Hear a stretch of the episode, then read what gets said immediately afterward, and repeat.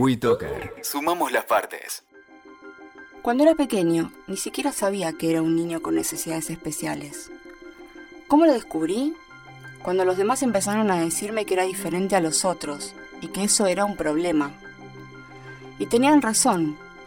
Para mí era muy difícil actuar como una persona normal. E incluso ahora no puedo mantener una conversación real. No tengo problema para leer libros en voz alta o cantar, pero en cuanto intento hablar con alguien, las palabras se me desvanecen.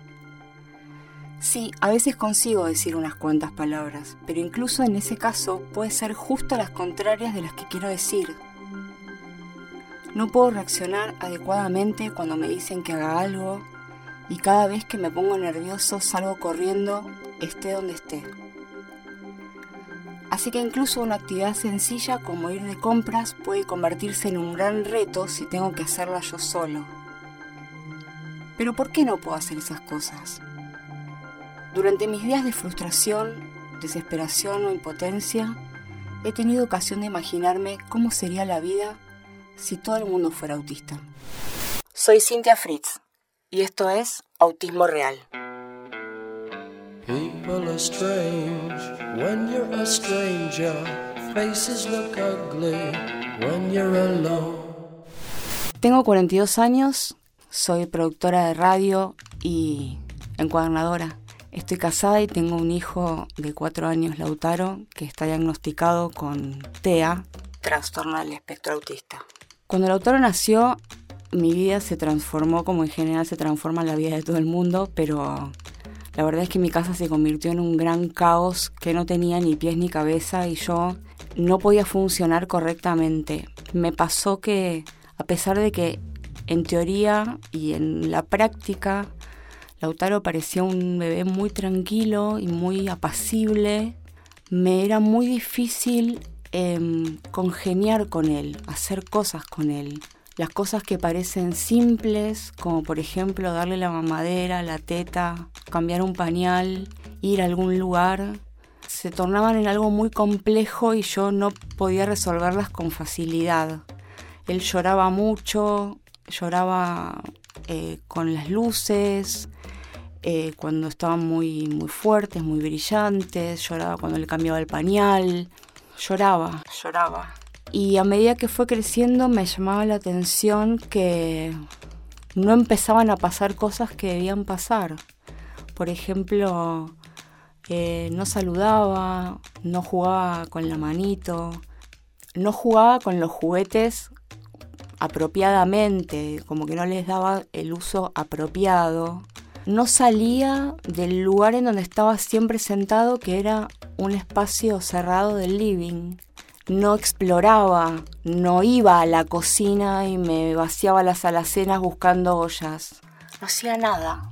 Una vez, cuando él todavía era muy bebé, escuché una entrevista en una radio. Estaban haciéndole una entrevista a un neurólogo que contaba cuáles eran las 10 claves para detectar autismo en niños pequeños. Y Lautaro tenía todas. Entonces, eh, literalmente corrí a la pediatra de ese momento y le dije, mira, pasa esto, por eso Lautaro no come, no duerme, no quiere estar con nadie más que conmigo. Y ella me dijo que era muy chiquito para saberlo y que mm, no me preocupara. Pero mm, sí me preocupé. Era todo demasiado disfuncional y yo me sentía completamente fuera de foco. Entonces cambiamos de pediatra, fui a otro pediatra. Y ese pediatra me dijo, sí, algo anda mal. Entonces eh, nos mandó a mi marido y a mí a hacer una interconsulta con un neurólogo para sacarnos las dudas sobre qué era lo que estaba pasando, pero más que nada para confirmar lo que él sospechaba, que Lautaro estaba lento en su desarrollo y que algo más había. El neurólogo de ese momento nos recibió muy bien, nos hizo muchas preguntas sobre el comportamiento de Lautaro, eh, nos mandó a hacer estudios para ver si era sordo, este, estudios de cerebro, estudios de sueño y unos tests eh, de conducta. A los 22 meses nos confirmaron que Lautaro estaba dentro del espectro autista y en un grado bastante severo. De alguna manera El diagnóstico vino a aliviarnos porque finalmente podíamos ponerle nombre a eso que estaba pasando. Y por otro lado sentí literalmente que me había muerto.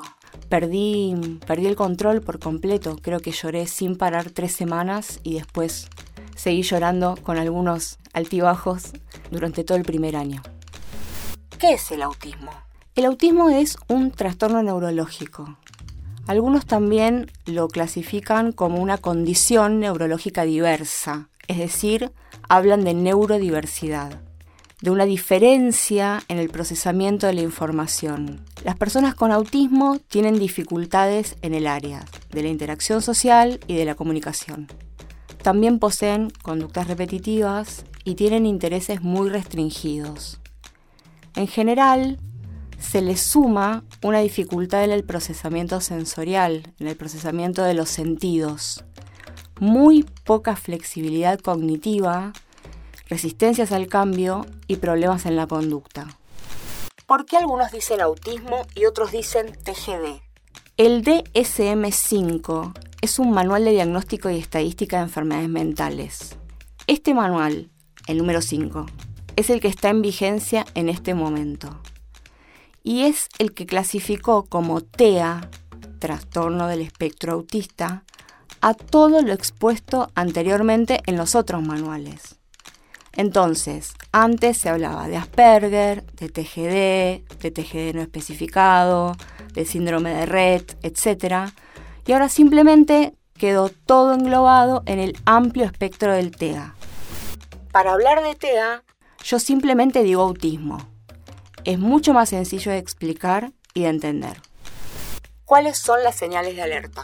Un niño que no responde al ser llamado por su nombre o que deja de hacerlo, que no hace contacto visual o su contacto visual no es muy frecuente, que no tiene lenguaje y que si lo tiene presenta alteraciones, que ríe sin motivo, que tiene dificultades para relacionarse con otras personas, presenta una aparente insensibilidad al dolor, tiene resistencia a los cambios, indica sus necesidades llevando de la mano a otros, tiene llanto, berrinches o tristeza sin motivo aparente, parece sordo, no señala con el dedo a personas o para pedir cosas que desea, no hace juegos de imaginación, como jugar con muñecos, hacer que habla por teléfono.